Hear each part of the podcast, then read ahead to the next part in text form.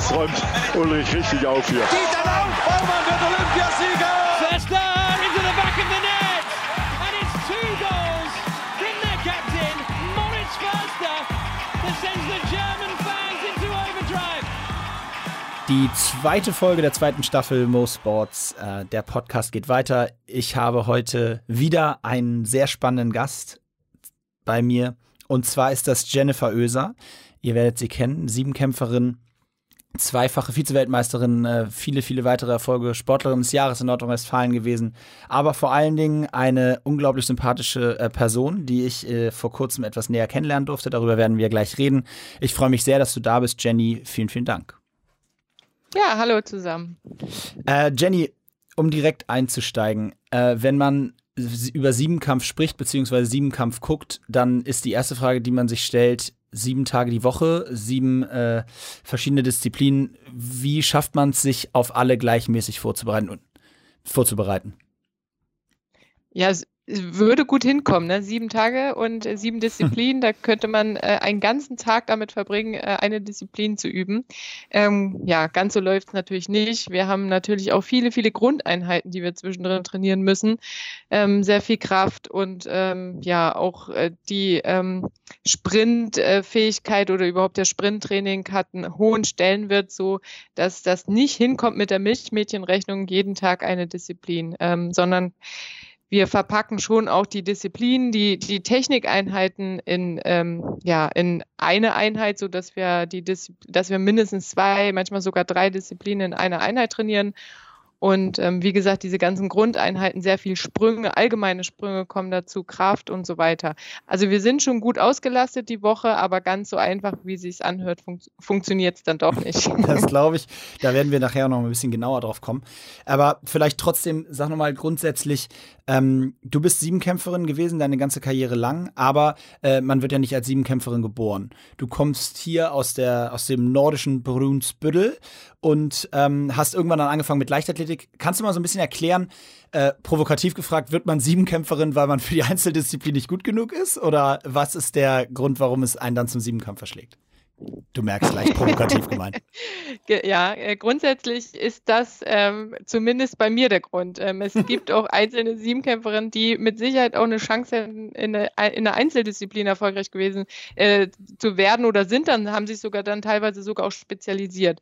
Ähm, ja, man kann das eigentlich fast so stehen lassen. Grundsätzlich bin ich ganz normal zur Kinderleichtathletik gegangen mit fünf Jahren schon und da fängt man dann natürlich erstmal mit allem an. Also vor allem erstmal spielerisch alles und ähm, die Grundlagen werfen, laufen, springen und ähm, ja, mir hat das unheimlich viel Spaß gemacht, aber es hat sich wirklich nie so richtig eine Spezialdisziplin herauskristallisiert ähm, Wurf äh, wäre jetzt auch nicht so speziell mein Ding gewesen. Für, für nur Sprint oder eine Laufdisziplin wäre ich zu langsam gewesen. Ähm, wenn dann schon eher der Sprung. Aber grundsätzlich habe ich überall so ein bisschen Talent oder ein bisschen Können bewiesen und ähm, dann fängt man erstmal an mit diesen Blockmehrkämpfen im Jugendbereich.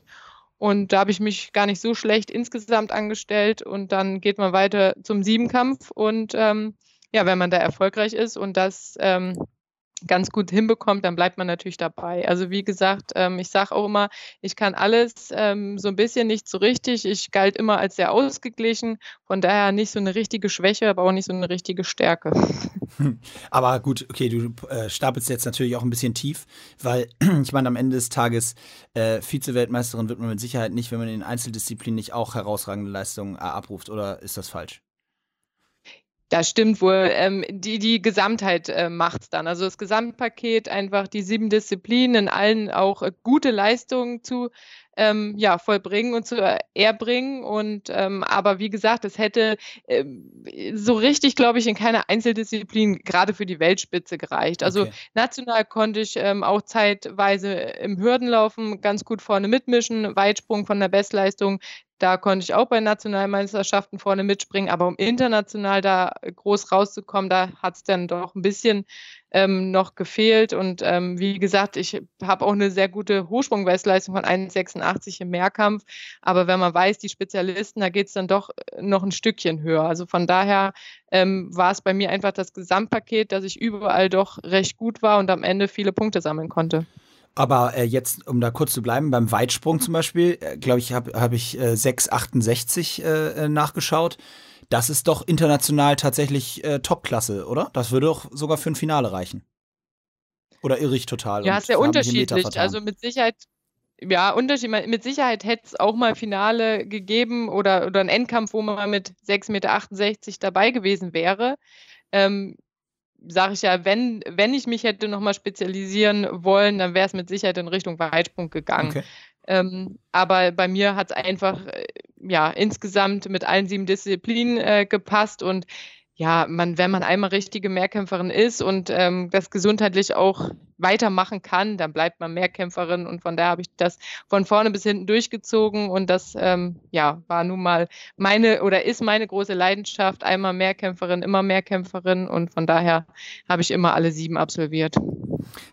Und jetzt mal äh, vielleicht das Gegenteil noch, du deine Top-Disziplinen eher so im Sprungbereich oder eben auch bei den Hürden, wie du gesagt hast, und hattest du auch eine richtige Achillesferse? Oder war das alles so einigermaßen ein vernünftiges Niveau? Oder gab es irgendwo, wo du gesagt hast, da habe ich mich immer, musste ich mich mal durchschleppen?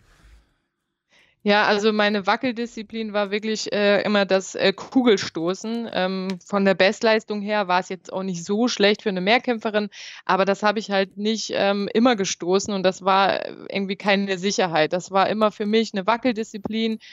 Das war ein Auf und Ab und ähm, ja, diese drei Versuche, die waren immer so schnell weg im Kugelstoßen. Und äh, da habe ich ähm, auch sehr, sehr viel geflucht im Training und auch oft im Wettkampf. Also das war die Kugel und ich waren nie gute Freunde. Und wer dich schon mal fluchen hören hat, der weiß, dass es schon ganz schön äh, bitter werden kann dann. Aber ja. was, was ich spannend finde, ist, ähm, wie gehst du damit, also wie geht man in so einen Wettkampf äh, rein? Weil du hast jetzt, du hast sieben Disziplinen. Also in einer anderen Sportart, ich bin Tennisspieler, ich weiß genau, ich muss den Ball übers Netz schlagen und das mache ich an einem Tag gut oder ich mache es eben nicht so gut. Ich habe eine Taktik, dass der Gegner schlechter Rückhand spielt, deswegen spiele ich da viel hin. Jetzt hast du sieben verschiedene Disziplinen, sieben eigentlich, wenn man ehrlich ist, sieben völlig verschiedene Sportarten.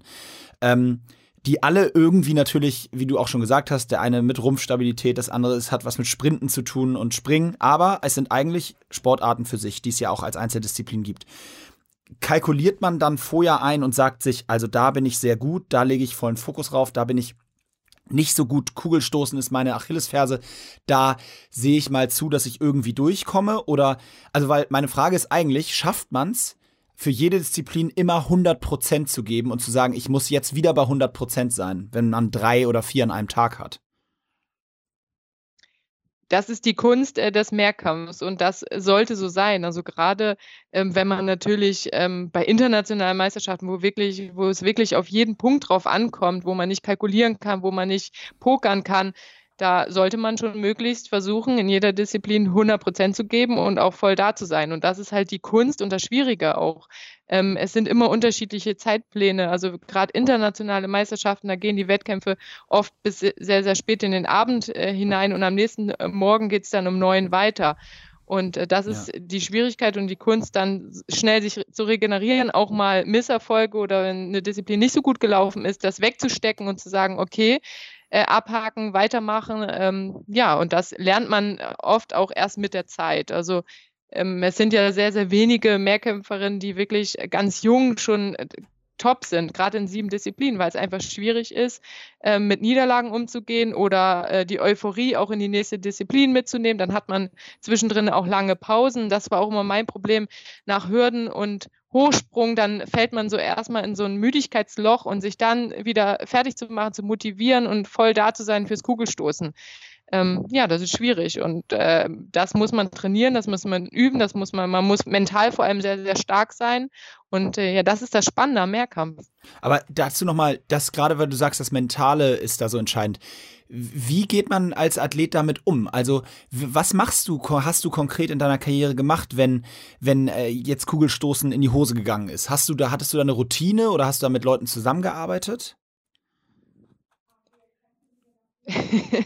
Bei mir wurde versucht, dass ich mit Leuten zusammenzuarbeite, aber das äh, ist ein bisschen in die Hose gegangen. Also ich war dann doch jemand, der das irgendwie für sich rausfinden musste und wollte und mit mir selber klarkommen musste. Und das bringt dann einfach auch so ein bisschen die Erfahrung, Wettkampf äh, zu Wettkampf ähm, auch das Vertrauen in sich selbst dann zu gewinnen, okay, auch wenn das Kugelstoßen in die Hose geht, ähm, letztendlich sind das Punkte, die man aufholen kann, am nächsten Tag einfach einen Meter weiter Sperr zu werfen. Und äh, das, das muss man lernen oder ich musste das lernen. Ich ähm, ja, war oder bin sehr impulsiv in den Wettkämpfen und dann mussten auch mein Trainer und auch meine Eltern, mein Umfeld auch mal dran glauben, wenn was schief gegangen ist, dass ich mich mal erst abreagieren musste und dann wieder mich fangen musste. Und ähm, ja, das ist, war oder ist definitiv ein Lernprozess. Aber ähm, es haben so einige gelitten, glaube ich, mit mir.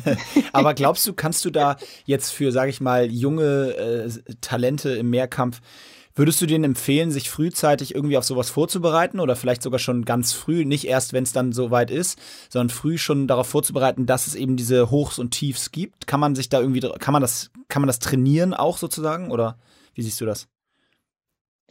Ja, ich würde da äh, kein Patentrezept aussprechen, weil wie gesagt, viele nehmen sich auch Mentaltrainer oder nehmen sich Hilfe und äh, ich will das gar nicht schlecht reden. Für mich war das nicht der Weg.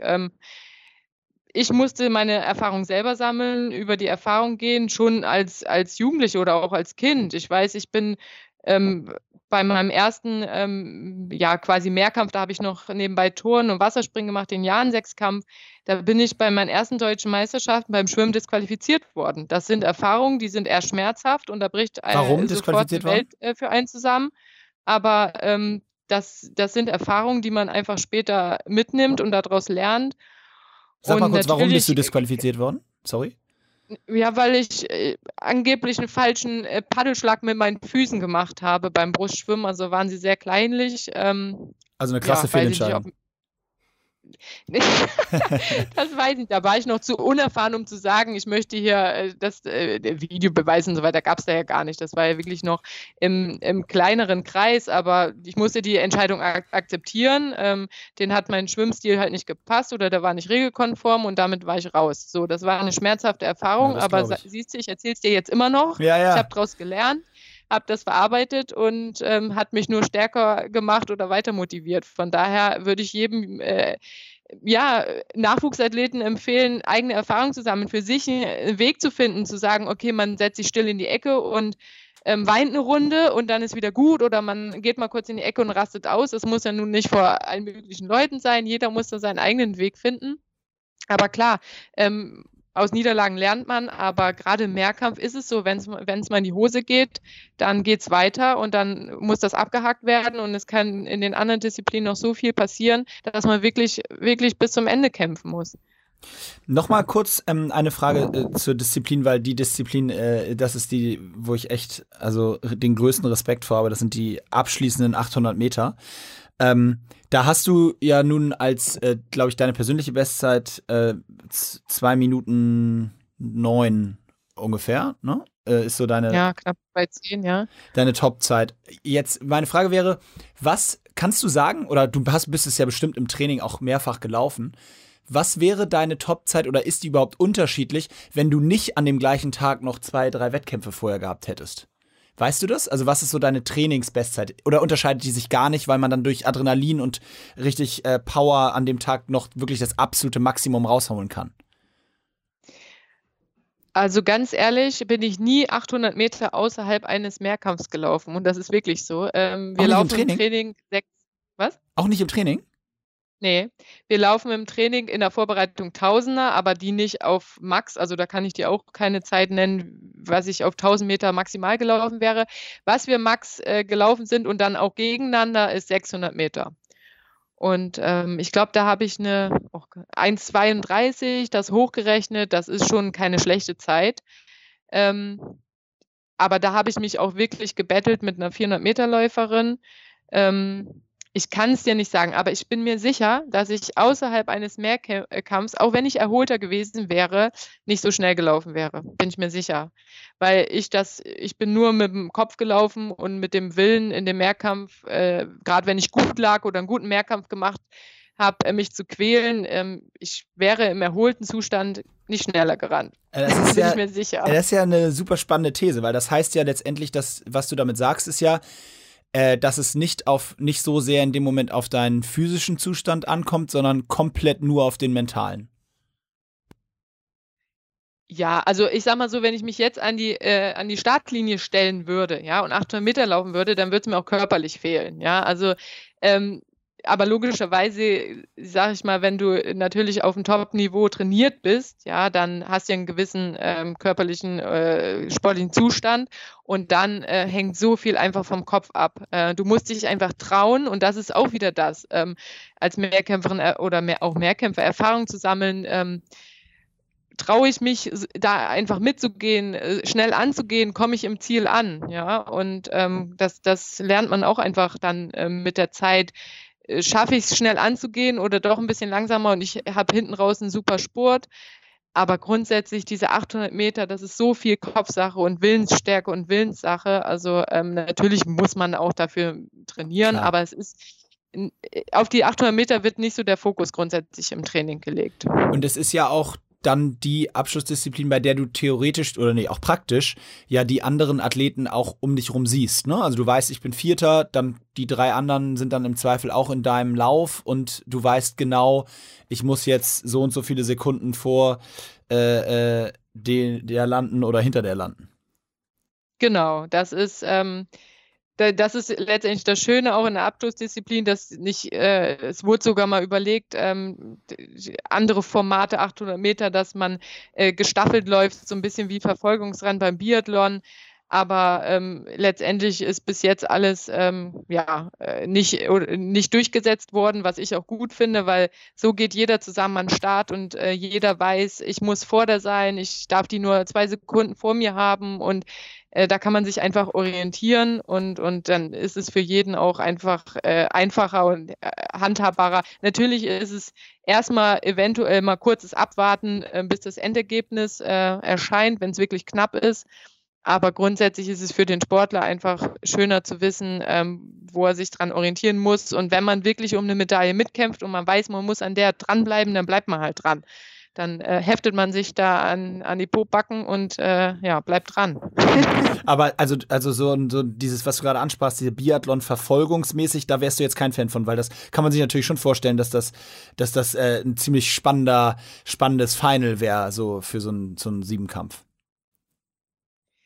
Ja, also ich sag mal so, es sind zwei unterschiedliche Gesichtspunkte. Für einen Zuschauer ist es natürlich einfacher ähm, und, und auch ähm, schneller zu sehen, wer hat jetzt gewonnen. Ja, da ist die Reihenfolge so dann letztendlich, wie, wie der Zieleinlauf ist.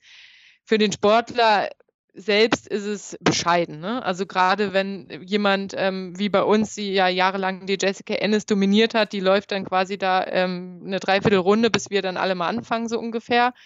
Um, ähm, ja, also wie gesagt, aus Sportlersicht würde ich es nicht gutheißen. Für den Zuschauer natürlich einfacher ähm, und, und ja, handhabbarer zu sagen, okay, 1, 2, 3, so sind auch die Medaillen. Aber ich.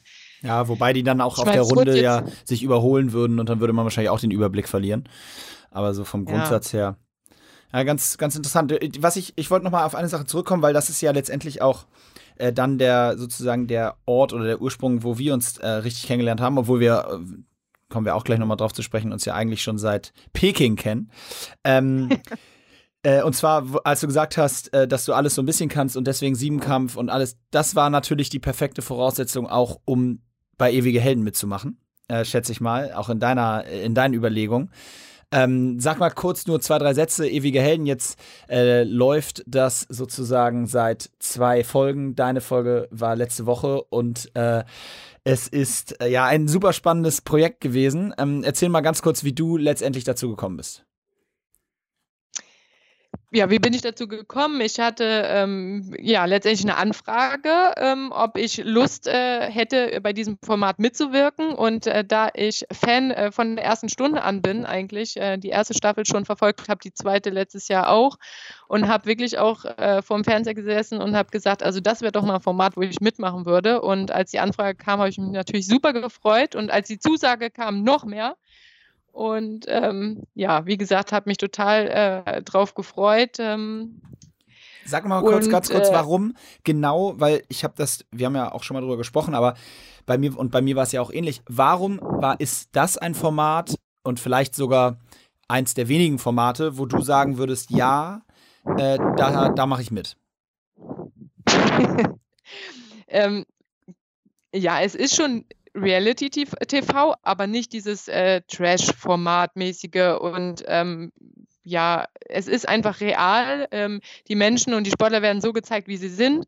Die Wettkämpfe werden so gezeigt, wie sie letztendlich ähm, ja, auch abgelaufen sind. Und ähm, ja, das Schöne ist, dass ähm, die Karriere einfach nochmal erzählt wird, auch aus eigener Sicht oder aus, aus der Sportlersicht, von der Kindheit auf an, was alles dazugehört, ähm, auch Niederlagen, schwere Zeiten und natürlich die Erfolge, alles mal zusammen zu hören, sonst ist es immer, ja, ne, Moritz Würster hat äh, zweimal Gold gewonnen und dies und jenes, das hört sich immer alles toll an. Was steckt eigentlich dahinter alles? Das ist unheimlich interessant und ähm, ja auch schön aus Sportlersicht erzählt.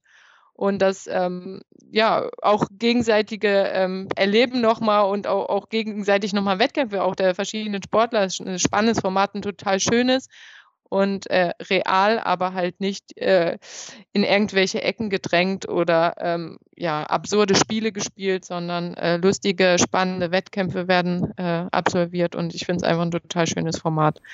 Finde ich, äh, sehe ich ganz genauso. Und äh, das wird jetzt ja noch ein paar Wochen so weitergehen auf Vox. Dienstags um 2015 kann man dann Jenny unter anderem live in Action sehen. Sag noch mal ganz kurz, vielleicht einen Satz. Jetzt sind ja schon, ist ja schon ein bisschen was auch gelaufen. Findest du, aufgrund von dem, was du bis jetzt gesehen hast, äh, dass man auch so wiedergegeben wird, so wie du das jetzt äh, beschrieben hast, gerade wie man äh, sich das vorher vorgestellt hat? Das ist eine sehr, sehr spannende Frage. Ich hatte mich nämlich vorher auch gefragt, ob äh, wie es ist, äh, sich selber auch zu sehen oder ähm, wie es ist, dann die zusammengefassten äh, Sendungen zu sehen, weil wir waren ja nun wirklich live dabei und ähm, haben ja 24 Stunden den Tag ähm, zusammen ver, ver, äh, verbracht und was wird gezeigt, wie wird es wie wird's zusammengefasst. Also bis jetzt bin ich begeistert. Natürlich ist es immer ein komisches Gefühl, gerade sich selber reden zu hören. Das ist irgendwie ja gewöhnungsbedürftig. Aber grundsätzlich äh, bin ich begeistert und ich bin jetzt gespannt, äh, was jetzt noch die nächsten Folgen bringen. Und ähm, ja. Sehr gut. Ja, also wie gesagt, das kann man sich ja noch in Ruhe weiter anschauen. Aber äh, zurück zu dir. Also ich habe eben schon kurz gesagt, ähm, bei Ewige Helden haben wir dann äh, ja quasi in einem Haus zusammen gewohnt, aber äh, das zum ersten Mal, und es gibt ja auch Beweisfotos, ähm, sind wir uns quasi, wenn auch nicht ganz direkt in Peking über den Weg gelaufen. Und das ist das Stichwort, ähm, weil bevor wir dann gleich vor allem auch nochmal über deine WM-Geschichte sprechen wollen, würde ich gerne da an der Stelle mal über deine Olympia-Geschichte und Erfahrung sprechen. Jetzt ist Olympia ähm, ja immer so ein heikles Thema in alle Richtungen. Es ist immer so das emotionalste und größte, was sich ja in unseren, ich sag mal vorsichtig, auch wenn die Leichtathletik da natürlich ein bisschen anders gestellt ist, aber eher dann doch Randsportarten oder nicht, vielleicht Rand ist ein bisschen zu hart beim, beim Siebenkampf, finde ich. Aber ähm, in den Sportarten, wo es eben nicht Vollprofitum alles ist, ähm, ist Olympia natürlich immer das Größte. Du hast jetzt ganz, eine ganz unterschiedliche Olympia-Erfahrung gemacht, von Emotionen und sportlicher und sportlichem Erfolg her gesehen. Ähm, teilweise nicht ganz so gelaufen, wie du dir das vorgestellt hast, äh, aus unterschiedlichsten Gründen. Wie ist so dein persönliches ähm, Empfinden, wenn du an deine olympische Erfahrung zurückdenkst? Ja, wie du schon sagst, äh, sehr unterschiedliche olympische Erfahrungen. Ähm, grundsätzlich ist natürlich Olympia das Größte für einen Sportler überhaupt, ähm, ja, erstmal dabei zu sein. Und das war 2008 bei mir der Fall. Ähm, da war alles neu, ganz auf, aufregend und ähm, ich habe einen soliden Wettkampf gemacht, aber letztendlich nicht das, was ich, was man sich so ein bisschen vor Olympia erhofft und erträumt, äh, über sich hinauszuwachsen. Ähm, das war so ein bisschen, das war kein schlechter Wettkampf, aber ich bin auch nicht jetzt, wie gesagt, über mich hinausgewachsen. Letztendlich war es dann Platz 11, das war kein Weltuntergang. Ähm, ja, ich war noch jung und habe dann letztendlich Olympia genossen. Ähm, unter anderem auch ein Spiel von dir gesehen. Ach ja? und, ähm, du warst das. Ich war das, ja. Ich habe äh, hab Beweisfotos. Oha, ist gefährlich. ähm, natürlich, äh, ja, was ganz Großes, dann auch äh, letztendlich ja doch weit weg, ein ganz anderes Land, alles, was dazugehört. Olympia ähm, einfach irgendwie riesig und äh, das erste Mal Olymp olympisches Dorf, ähm, das sind natürlich viel, viele, viele Eindrücke. Und ähm, ja, das sportlich äh, Große sollte dann 2012 folgen. Ähm, und da habe ich in der Vorbereitung schon ordentlich Probleme mit Achillessehne gehabt.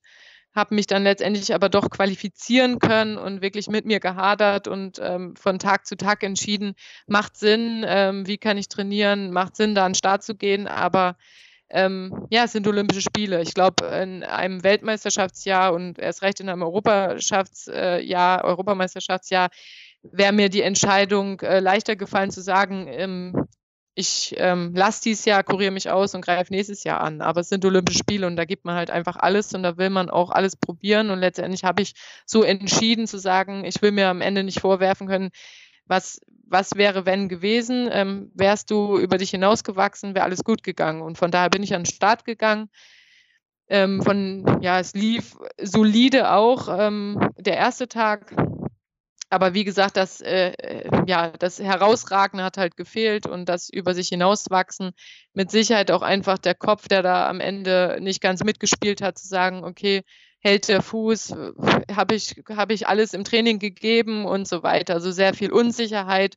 Das war natürlich so ein emotionaler Tiefpunkt am, am Ende dann bei 800 Meter ähm, zog mir die Achillessehne dann so zu, dass ich das Gefühl hatte, sie reißt jeden Moment und bin dann leider ausgeschieden. Also mit Sicherheit der Tiefpunkt in meiner Karriere und emotional wirklich ähm, ja, ganz weit unten beim größten äh, Wettkampf der Welt. Äh, letztendlich äh, ja, sollte es mein Jahr werden und ist dann ähm, ja, äh, sportlich gesehen das Schlimmste geworden. Aber auch daran, denke ich mal, wächst man und ähm, ja, letztendlich muss man das verarbeiten und ähm, ich bin dann sogar noch in London geblieben, weil äh, ja aus besagten Gründen es einfach Olympische Spiele sind und ich mich, glaube ich, geärgert hätte, einfach aus einer emotionalen Entscheidung gesagt zu hätten, ich fahre jetzt nach Hause. Mit Sicherheit wäre es ähm, ja einfacher gewesen, ähm, aber ich ähm, ja, wollte einfach Olympia noch mitnehmen. Habe auch übrigens äh, da dein Hockeyfinale gesehen. Und äh, mich äh, ganz mit euch gefreut. Also wie gesagt, es ging auch nach ein paar Tagen wieder. Ich bin jetzt nicht in sonst was für ein tiefes Loch gefallen. Natürlich kam es immer mal wieder und man hat sich natürlich anderes erhofft und erträumt. Ähm, aber gut, das war nun meine Olympiageschichte und ähm, so wollte ich einfach nicht aufhören. Ich hatte überlegt vorher ähm, nach 2012 dann meine Karriere zu beenden ja, aber ja, mit so einer Verletzung wollte ich nicht aufhören und vor allem nicht mit so, so einem Gang aus dem Olympiastadion. Und letztendlich sind dann doch nochmal vier Jahre draus geworden. Und äh, mit der dritten olympischen äh, Teilnahme in Rio habe ich dann wirklich gesagt, jetzt nochmal Olympische Spiele zum Genießen. Ich weiß, dass ich ganz, ganz vorne nicht mehr mitspielen äh, kann. Ähm, wollte für mich einen guten Wettkampf machen, habe ich nochmal gemacht. Wirklich ähm, nach der Schwangerschaft, nach den Verletzungen nochmal eine sehr gute Punktzahl mit 6.400 Punkten, bin nochmal unter die Top 10 gekommen und das waren dann wirklich nochmal Olympische Spiele zum Genießen, habe alles mitgenommen und äh, bin letztendlich da jetzt auch im Reihen mit. Auch wenn es keine Olympiamedaille geworden ist, bin ich sehr, sehr dankbar für das, was ich äh, drumherum erreichen durfte und, und auch erreicht habe mit den drei internationalen Medaillen und ähm, Genau, und das war ein schönes Karriereende nochmal mit Rio Olympische Spiele zum Genießen.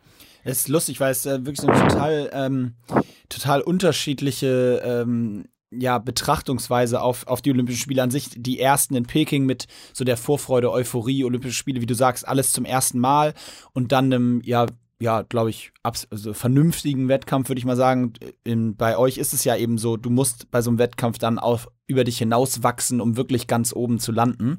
Ähm, genau. da, ich glaube, da warst du wahrscheinlich irgendwie 24, 25. Äh, ähm, in, in Peking äh, und dann so eine Erfahrung zu machen, dann diese Negativerfahrung in London und was ich so spannend finde, ist dann äh, wirklich auch nochmal zu sagen, okay, ich ziehe das durch ähm, und genau das ist auch das, was ich hier so oft mit den Sportlern bespreche, dieser Vierjahreszyklus, ne? also dieser Gedanke, der dann eben existiert, zu sagen, ja, wie du sagst, also du hättest ja auch sagen können, ich mache jetzt noch mal 2.13 weiter. Aber es ist dann schon noch mal der Reiz zu sagen, also wenn ich es jetzt richtig mache, dann vier Jahre und dann noch einmal das ganz große Highlight äh, zum Ende.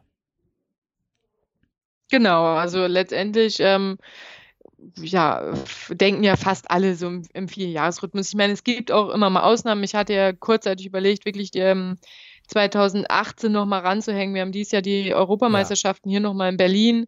Das sind dann natürlich auch nochmal so Highlights, wo man überlegt, im Zweijahresrhythmus zu denken oder ein Jahr ranzuhängen. Aber grundsätzlich, ähm, klar, denken, glaube ich, wirklich äh, die Sportler im Vierjahresrhythmus, kann ich nochmal Olympia schaffen? Ähm, was ist jetzt nochmal das Ziel? Und ähm, wenn es jetzt, wie gesagt, ich habe es auch von, von den Umständen drumherum abhängig gemacht. Ähm, nach der Schwangerschaft, nach Verletzung, wie weit geht's? Dann habe ich ausprobiert, das geht ganz gut. Und dann war natürlich das große Ziel, dann greife ich jetzt wirklich Olympia nochmal an. Dann äh, fokussiere ich mich dann nochmal drauf und äh, danach sehen wir weiter. Und ähm, wie gesagt, dann war noch so ein bisschen im Hinterkopf die Europameisterschaften hier zu Hause, habe mich auch so ein bisschen überreden lassen. Das wäre doch ein schöner mhm. Abschluss und das wäre doch, da wird sich der Kreis perfekt schließen. Aber ähm, bis dahin hat es dann nicht mehr gereicht und es ist, war und ist jetzt auch gut so, dass es vorbei ist. Ja, und du hast das eben so im Nebensatz erwähnt, aber du hast, bist ja mal eben 2014 dann noch Mama geworden und Jakob ist auf die Welt gekommen und äh, also das war noch mal kurz zwischen Achillesferse in äh, Achillessehne in, in äh, London und olympischer Abschlusswettkampf in Rio. Also echt aller genau. Ehren wert. Wer das, wer das mal mitgemacht hat, ging weiß. auch ganz schnell, ging ganz schnell. Ja, genau, das war ja ganz kurz zwischendurch. Ja, aber so ist das äh, im Sport und äh, gerade auch bei äh, dann eben natürlich ähm, den Frauen, die nicht Profis sind und irgendwann eben den Fokus auch auf äh, die Familie lehn, äh, legen. Und das ist auch so ein bisschen für mich nochmal das nächste Thema, weil wir jetzt dann ähm, nochmal zum Abschluss des Sports äh, gerne, würde ich gerne über die w deine WM Erfahrung sprechen. Da hast du es ja nun, wenn man so möchte, zweimal genau das geschafft, nämlich in den Momenten, wenn es darauf ankam, äh, über dich hinaus zu wachsen. Und dann am Ende des Tages, gut, äh, von einer legal, da kommen wir dann auch noch drauf zu sprechen, aber von einer noch geschlagen zu werden. Ähm, das gibt's immer, gerade in den Einzelsportarten. Ähm, da ist dann einer besser und du hast sie ja schon angesprochen. Ähm, die Britin Ennis heißt sie, ne? Ähm, genau, Jessica Ennis und hat dann geheiratet. Jessica Ennis Hill heißt sie jetzt. Ja. Ah, ja, genau, geheiratet. Und naja, anyway, die war da, war da bei den in, der, in dem Moment besser. Aber du bist über dich hinausgewachsen und hast es geschafft, einen Wettkampf sozusagen abzuliefern, von dem du eben gesprochen hast, den du dir in dem Rahmen für äh, die Olympischen Spiele erträumt hattest. Aber bei der WM hat das ja nun geklappt. Kannst du so ein bisschen schildern, ähm, oder gibt es überhaupt einen Grund? Könntest du einen nennen? Was war der an bei den beiden Tagen oder den vier Tagen, muss man ja sagen, was war der konkrete Unterschied? Warum hat das da äh, geklappt? Da, wirklich mit dieser Leistung nochmal in der Spitze, vielleicht mehr als du dir erhofft hattest oder vielleicht genau das, was du dir erhofft hast? Erzähl doch mal ein bisschen. Ähm, ja, also 2009, nach den Olympischen Spielen 2008 standen dann für uns hier die, äh, die Heimweltmeisterschaften an in Berlin und das hat uns, oder ich kann jetzt dann auch nur von mir sprechen, aber man hat ja auch gemerkt, dass die anderen hochmotiviert waren und mich unheimlich motiviert. Ich habe mich so sehr darauf gefreut, vor heimischem Publikum auch mal meine Familie im Stadion zu haben und hatte ja nun auch erlebt, wie das ist, ähm, wenn man ähm, ja Heimathlet ist. Ähm, ich in Göteborg 2006 habe ich das erlebt, wie die Schweden angefeuert wurden. Das war wahnsinnig. Ich weiß, dass ich immer als Jugendliche davon geträumt habe, mal international dabei zu sein. Und da habe ich immer gedacht, oh, möglichst weit weg und äh, nee, zu Hause ist doch langweilig. Aber dann hat man natürlich erlebt, wie, der, wie schön es ist, äh, eine Meisterschaft zu Hause zu haben. Und da habe ich mich unheimlich drauf gefreut und mich wirklich ähm, ja, sehr hochmotiviert äh, vorbereitet, trainiert und bin auch verletzungsfrei durchgekommen dann in dem Jahr 2009. Und letztendlich war es dann auch so. Also ich bin mit so einer Freude und Euphorie in die Stadion gegangen und ähm, wollte einfach gute Leistung zeigen und wirklich Spaß haben mit dem Publikum und konnte das dann sehr, sehr gut umsetzen. Wobei der Hürdenlauf nicht so ganz so gut anfing. Da hatte ich schon Stol Stolper, äh, ja, Stolperer stimmt. drinne, bin an der Hürde hängen geblieben. Da war es fast so weit. Und normalerweise wäre es da, wäre es früher so gewesen oder ein paar Jahre äh, zurück, da hätte ich alles in die Ecke geschmissen und Hürdenlauf war schon nicht gut, jetzt brauche ich gar nicht weitermachen. Und komischerweise war das das erste Mal wirklich, wo ich gesagt habe, ist egal, die anderen waren jetzt auch nicht so schnell, ich schaffe das trotzdem noch. Also ich war da wirklich so positiv gestimmt in dem Wettkampf und habe dann sehr guten Hochsprung gemacht und äh, Bestleistung im Kugelstoßen äh, gestoßen. Das hat mich natürlich noch mal mehr beflügelt, meine Zitterdisziplin. Und ja, dann, äh, ja, dann lief es letztendlich.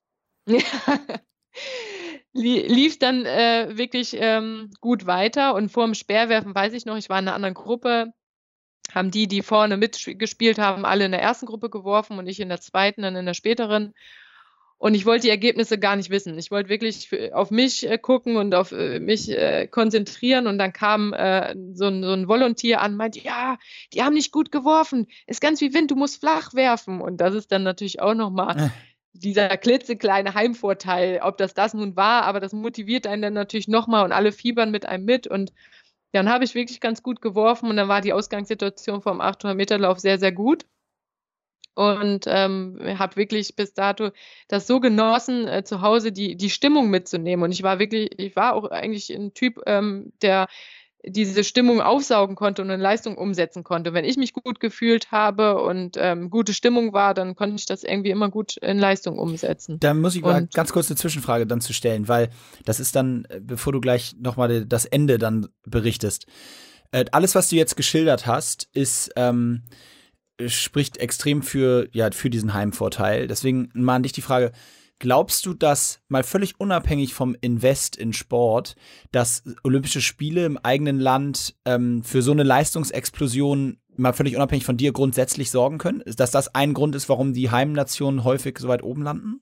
Wie siehst du das? Ja, bin ich der festen Überzeugung, dass das in den Sportlern oder bei den Sportlern und allem drumherum so viel Freude und Euphorie auslöst, dass das nochmal dieses äh, Quäntchen nochmal mehr ähm, tolle Leistung oder gute Leistung zu erbringen ist, was ähm, uns vielleicht oft fehlt. Wobei, um Gottes Willen, wir äh, erbringen ja trotzdem tolle Leistungen. Aber ähm, ich glaube, dass das nochmal um einiges mehr an Medaillen bringen würde. Ähm, nicht nur die zwei Wochen dann letztendlich vor Ort in Deutschland, sondern diese ganze ganze Vorbereitung, diese Freude, dieses nochmal noch mal motivierter zu sein, ähm, glaube ich schon, dass das ähm, nochmal eine größere Erfolgswelle auslösen würde. Und ich glaube auch insgesamt in der ganzen Bevölkerung eine extreme Sporteuphorie auslösen würde. Also ich habe mich extrem geärgert, ähm, ja, wo beim letzten Mal leider ein paar Prozentpunkte gefehlt haben und gegen die Olympischen Spiele gestimmt wurden. Also ich war da ähm, ja sehr, auch sehr, sehr überrascht ähm, und äh, echt traurig, weil ich glaube, das wäre echt eine, wär eine riesengroße Welle gewesen. Ja, das, aber wir wollen ihm nicht nachtrauern, ähm, sondern äh, nochmal dann von deinem ja, großen WM-Wettkampf zu Ende hören. Also, die, du hast gerade was stehen geblieben, ich hatte dich unterbrochen, äh, 800 Meter und du hattest eine sehr, sehr gute Ausgangslage. Sag mal kurz, war das bis, wie, wie stehst du dann am Start vor den 800? Du weißt jetzt, wie viel da warst du vor dem Lauf und was war noch möglich? Also wusstest du, äh, Gold kann es noch werden oder wusst, wusstest du, äh, okay, ich kann auf keinen Fall mehr Vierte werden? Äh, schilder mal so ein bisschen, mich interessiert so diese psychologischen Gedankenspiele in der Situation. Wie geht, was denkt man da? Ähm, also grundsätzlich auf den ersten Platz waren die Chancen sehr, sehr gering. Also da äh, hätte wahrscheinlich die Jessica Ende schon stürzen müssen und auch nicht mehr hätte aufstehen können. Und das wünscht man ja keinem und hofft auch nicht. Also spekuliert man natürlich auch nicht drauf. Also die Ausgangssituation war so, dass ich Dritte war vor dem 800-Meter-Lauf. Ähm, und die Polen ähm, ganz knapp vor mir war und äh, aber bekannt war oder wir wussten, dass es ähm, überhaupt keine gute 800 Meter Läuferin war, so dass ich ihr ähm, ein paar Sekunden abnehmen musste. Dass Silber auf jeden Fall möglich war, im äh, in Anführungsstrichen schlimmsten Fall Bronze, aber natürlich hätte es auch äh, noch äh, Vierte werden können. Also das war so die Ausgangssituation von zwei bis vier und vier wäre natürlich ganz bitter gewesen. Das will man äh, nicht und erst recht nicht zu Hause, aber grundsätzlich, wenn man die Chance auf eine Medaille hat, auch seine erste, da will man man natürlich äh, da nach ganz oben, äh, also in Anführungsstrichen ganz oben, das, was man erreichen kann. Ähm, ja, grundsätzlich äh, ist man natürlich immer extrem aufgeregt vor diesem 800-Meter-Lauf. Man weiß, es tut jetzt gleich weh und nochmal quälen und ähm, ja, also man ja, das ist einfach so ein, so ein Zeitabsitzen und wann geht es dann endlich los? Aber so richtig will ich auch nicht, dass es losgeht. Aber dann ist man irgendwie doch froh, wenn man dann endlich mal an der Startlinie steht und es, äh, dann der Startschuss äh, fällt.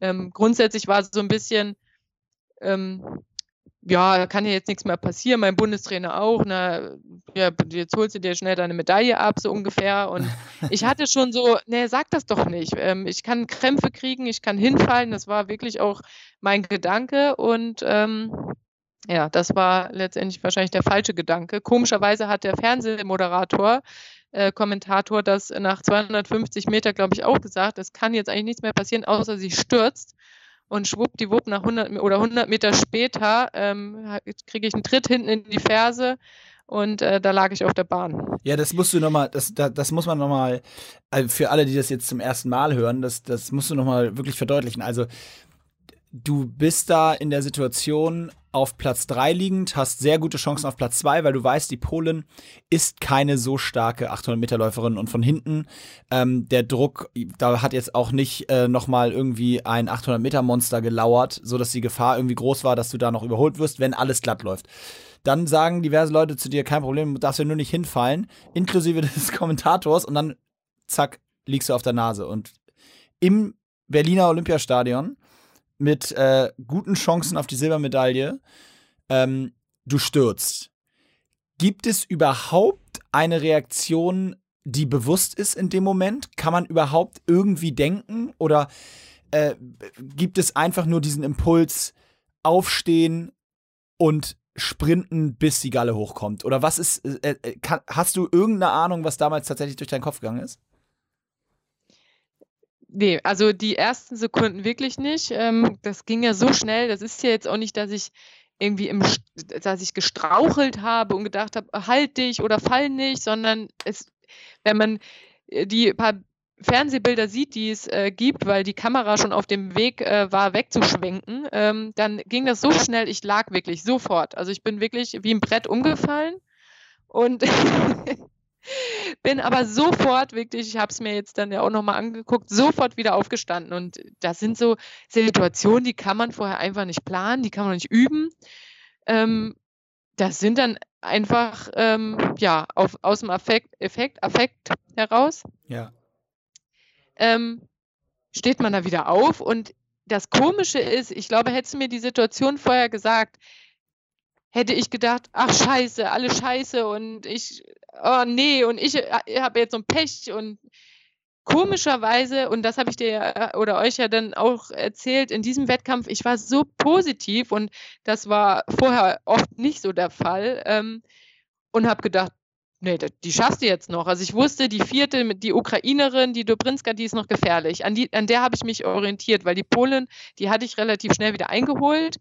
Ähm, und dann kam dieses Publikum dazu. Das, das habe ich das erste Mal wirklich wahrgenommen. Sonst bin ich so in meinem Tunnel beim 800-Meter-Lauf, da höre ich eigentlich nichts. Und die sind alle, ich habe gespürt, die sind alle aufgestanden und haben geschrien, was das Zeug hält. Und dann, das war wirklich dieses, man kann sich das ja selber, glaube ich, nicht vorstellen, wenn man sagt, man wurde vom Publikum getragen. Aber in dem Moment war es wirklich so.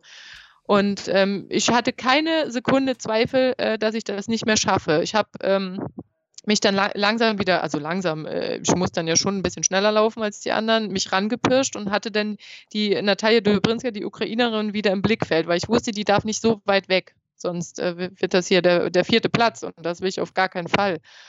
Und äh, auch da sagte der Kommentator, sie darf jetzt nicht überpesen, nicht, dass er am Ende nicht mehr kann. Und ähm, diesen Gedanken hatte ich aber wirklich überhaupt nicht. Also die letzten 50 Meter sieht man dann auch, die sind mir dann schon arg schwer gefallen, aber ich hatte die Ukrainerin im Blick, dass das keine fünf Sekunden waren.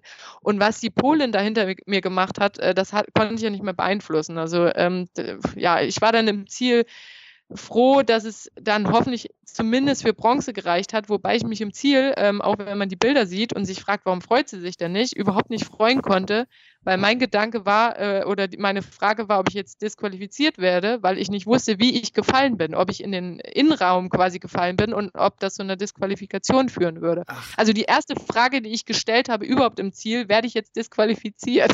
Ah, yeah, yeah. Aber du, du hast es jetzt noch nicht selber gesagt, aber ähm, wir müssen natürlich das Ergebnis an der Stelle dann auch noch nennen.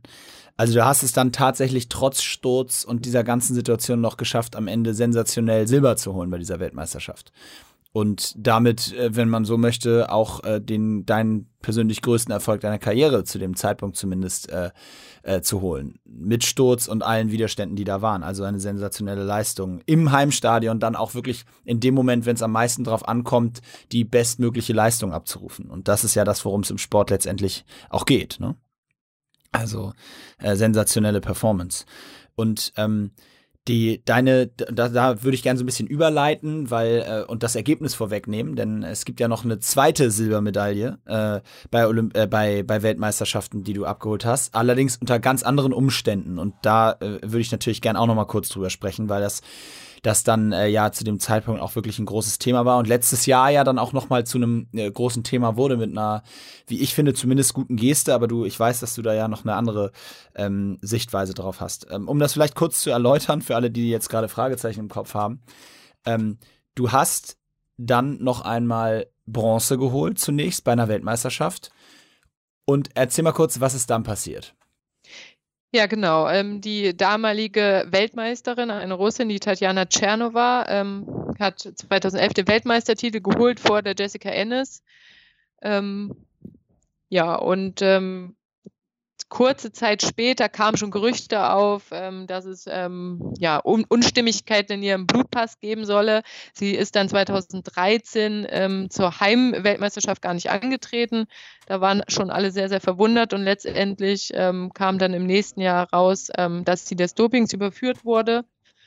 Und auch das hat wieder eine Zeit lang gedauert, bis letztendlich alle Ergebnisse äh, annulliert wurden. Und ähm, ja, letztes Jahr kam dann die offizielle Meldung, dass wir ähm, quasi alle einen Platz vorrutschen und die äh, Jessica Ennis Hill ähm, dann auf den Weltmeistertitel und ich vom Bronze auf Silber. Und ähm, ja, wir durften uns glücklich schätzen, dass äh, unsere Disziplin auserwählt wurde, letztes Jahr in London im Olympiastadion nochmal eine Siegerehrung ähm, ja, nachgeholt bekommen oder dass eine Siegerehrung nachgeholt wurde und wir letztendlich ähm, unsere richtigen Farben überreicht bekommen haben. Und aber genau, und ich, was mich jetzt nochmal interessiert, ähm, also du hast die Silbermedaille im Nachhinein überreicht bekommen, das finde ich, finde ich eine tolle Geste, finde ich, und natürlich auch äh, mehr als hoch verdient. Ähm, aber eine Sache, und das ist dann immer so die Frage, ist der Konsequenz im Grunde genommen. Denn was es ja nicht äh, gab, ist dann das Preisgeld oder auch die Prämien, die euch eigentlich oder die eigentlich zustehen, gestanden hätten für Silber. An der Schraube äh, wurde nicht gedreht, oder doch? Nee, genau. Also letztendlich ähm, die, die Konsequenz, gerade die den äh, Dopingsündern äh, auch wehtun würden, äh, die fehlt halt. Und ähm, ja, mal, ich, was äh, genau meinst du mit Konsequenz für die, für die Dopingsünder? Na, letztendlich das Preisgeld zurückzuzahlen und uns äh, die Differenz auszuzahlen. Ähm, das wäre ja der, der richtige Schritt und ähm, ja auch eine Strafe und letztendlich eine Belohnung für uns und eine Strafe für den Dopingsünder. Und der Dopingsünder, nochmal ganz kurz, der Dopingsünder muss nicht das Preisgeld zurückzahlen. Nein.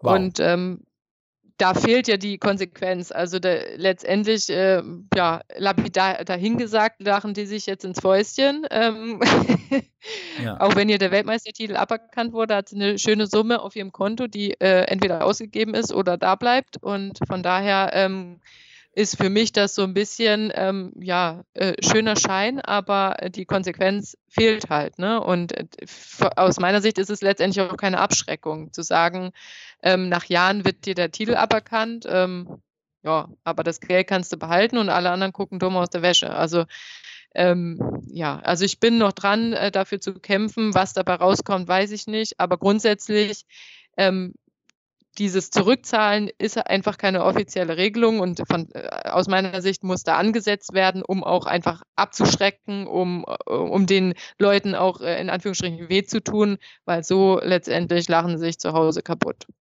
Und ähm, jetzt, die, ja, die lachen sich zu Hause kaputt und es ist vor allen Dingen ja auch die Frage, inwiefern äh, das dann abschreckend, wie du sagst, ist auch für zukünftige Dopingsünder, wenn die mal, wenn man davon ausgehen kann, äh, dass sich an dem Reglement nichts ändert, äh, dann gibt's da, kann man da den fetten Scheck abräumen und wie du sagst, es gab ja äh, nicht mal äh, irgendwie die, sie muss ja wahrscheinlich nicht mal ihre Goldmedaille zurückschicken. Nee, genau. Also wir haben auch nicht die Originalmedaillen bekommen, wir haben eine Ersatzmedaille bekommen. Ähm, sie wird mit Sicherheit ihre Medaille noch haben und ähm, genau, also sie hat, sie hat, ihre Medaille und sie hat ihr Geld. Letztendlich steht bei Wikipedia jetzt nicht mehr, dass sie Weltmeisterin ist, aber gut, ob ihr das wehtut, äh, mag ich mal zu bezweifeln. Und wie geht man, wie geht ihr da? Ihr seid ja nun im Siebenkampf, das ist immer wieder festzustellen bei Wettkämpfen, auch gerade dann nach dem letzten, nach dem 800 Meter.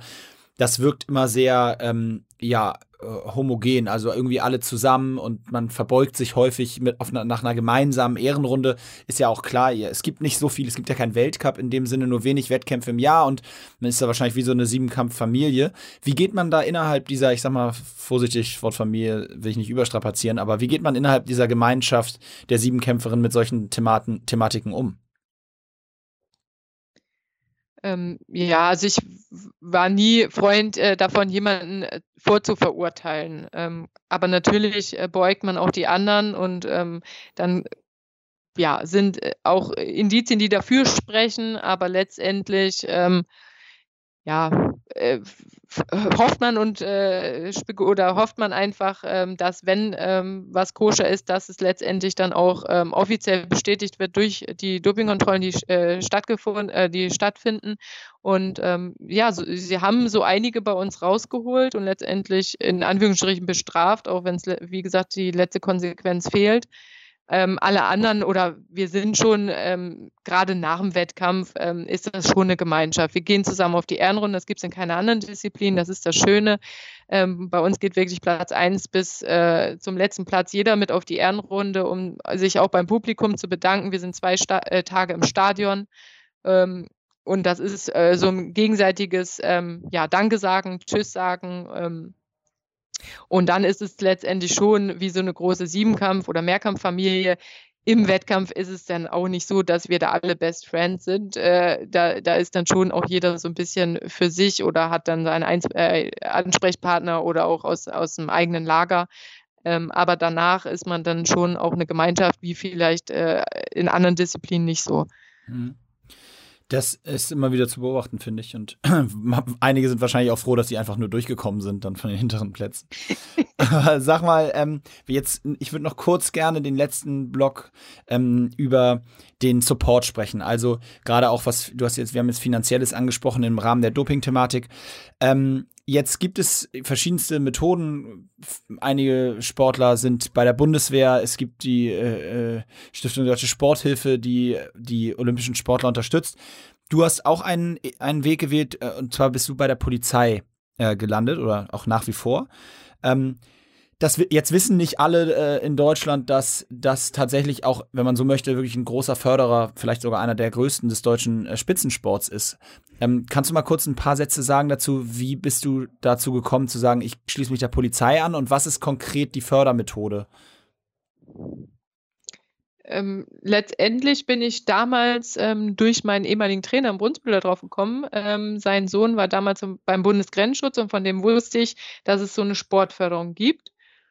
Ähm, genau, damals noch Bundesgrenzschutz, heute äh, Bundespolizei und ähm, ja, habe letztendlich alles auf eine Karte gesetzt und mich da beworben. Ähm, mir gar nicht so viel äh, drumherum überlegt, äh, wenn das nicht klappen sollte, sondern ich habe äh, ja schon äh, für mich auch ähm, beschlossen, dass mich der Beruf interessiert und ich mir vorstellen kann, dann später auch in den Beruf überzugehen. Von daher war das für mich eine sehr, sehr gute Variante, ähm, berufliche Ausbildung und eine Sportkarriere parallel ähm, ja, stattfinden zu lassen. Und letztendlich hat es geklappt mit der Bewerbung und ähm, das Ausbildungssystem äh, läuft wie folgt ab. Ähm, es findet ähm, drei Monate im Jahr die Ausbildung statt. Ähm, das Ganze geht über dreieinhalb Jahre und der letzte Abschnitt ist dann ein halbes Jahr mit der Abschlussprüfung. Ähm, ja, das ist ein gesondertes, äh, ja, damals war es noch ein Projekt, inzwischen ist es die Sportschule in Chiembaum. Ähm, mhm. Äh, findet nur für Sportler statt. Ähm, grundsätzlich ist das eine ganz normale Polizeiausbildung, so dass man als äh, ausgebildeter Polizist dann die Ausbildung auch verlässt und ist beruflich einfach abgesichert. Wenn sich herauskristallisiert, dass man nach der Ausbildung noch ähm, sportliche Perspektive hat und in einem Bundeskader zugehörig ist, ähm, ist man letztendlich zu 100 Prozent freigestellt für den Sport. Das heißt, man hat wirklich 24 äh, Stunden am Tag Zeit, alles zu tun, um sportlich erfolgreich zu werden. Und dabei noch finanzielle Einmal, Unterstützung? Wir, wir, genau, wir bekommen das ganz normale Ausbildungsgehalt und dann letztendlich dann das Meistergehalt. Also Polizeimeister fängt man ja an nach der Ausbildung. Das ist äh, die ganz normale Gehaltsstufe.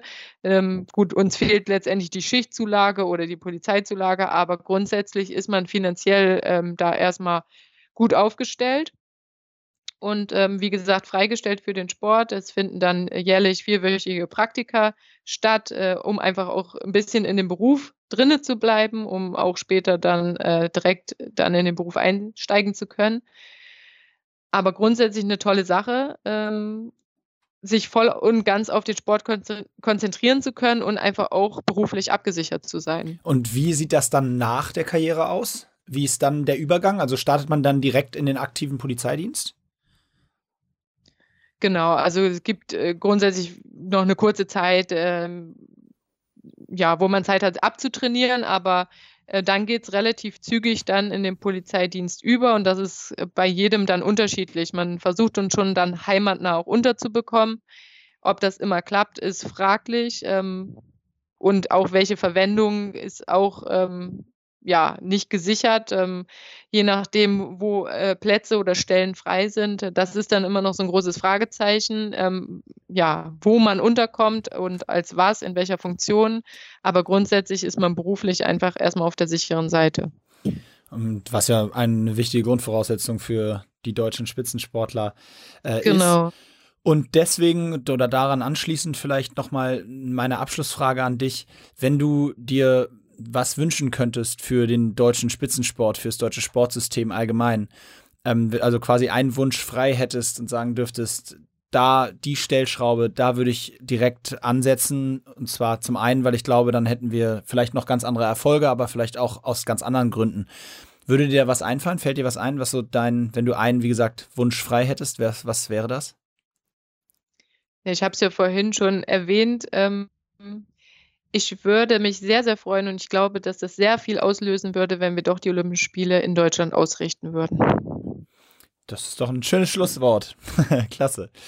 Ja, das äh, wünsche ich mir auch schon ganz lange und vielleicht äh, klappt es ja zumindest zu unseren Lebzeiten nochmal, dass wir das erleben dürfen. Ja. Ja, Jenny, vielen, vielen Dank. Dass Rückstock gehen wir dann als Zuschauer. Genau. Stadion. Ja, wenn es sein muss, was soll's. Jenny, vielen, vielen Dank, dass du äh, heute dabei warst. Ähm, es war sehr, sehr spannend, sehr interessant und ähm, ja, ich freue mich schon, wenn wir uns dann auch persönlich mal wiedersehen. Vielen, vielen Dank an meinen heutigen Gast, Jenny Oeser. Danke gleichfalls. Tschüss.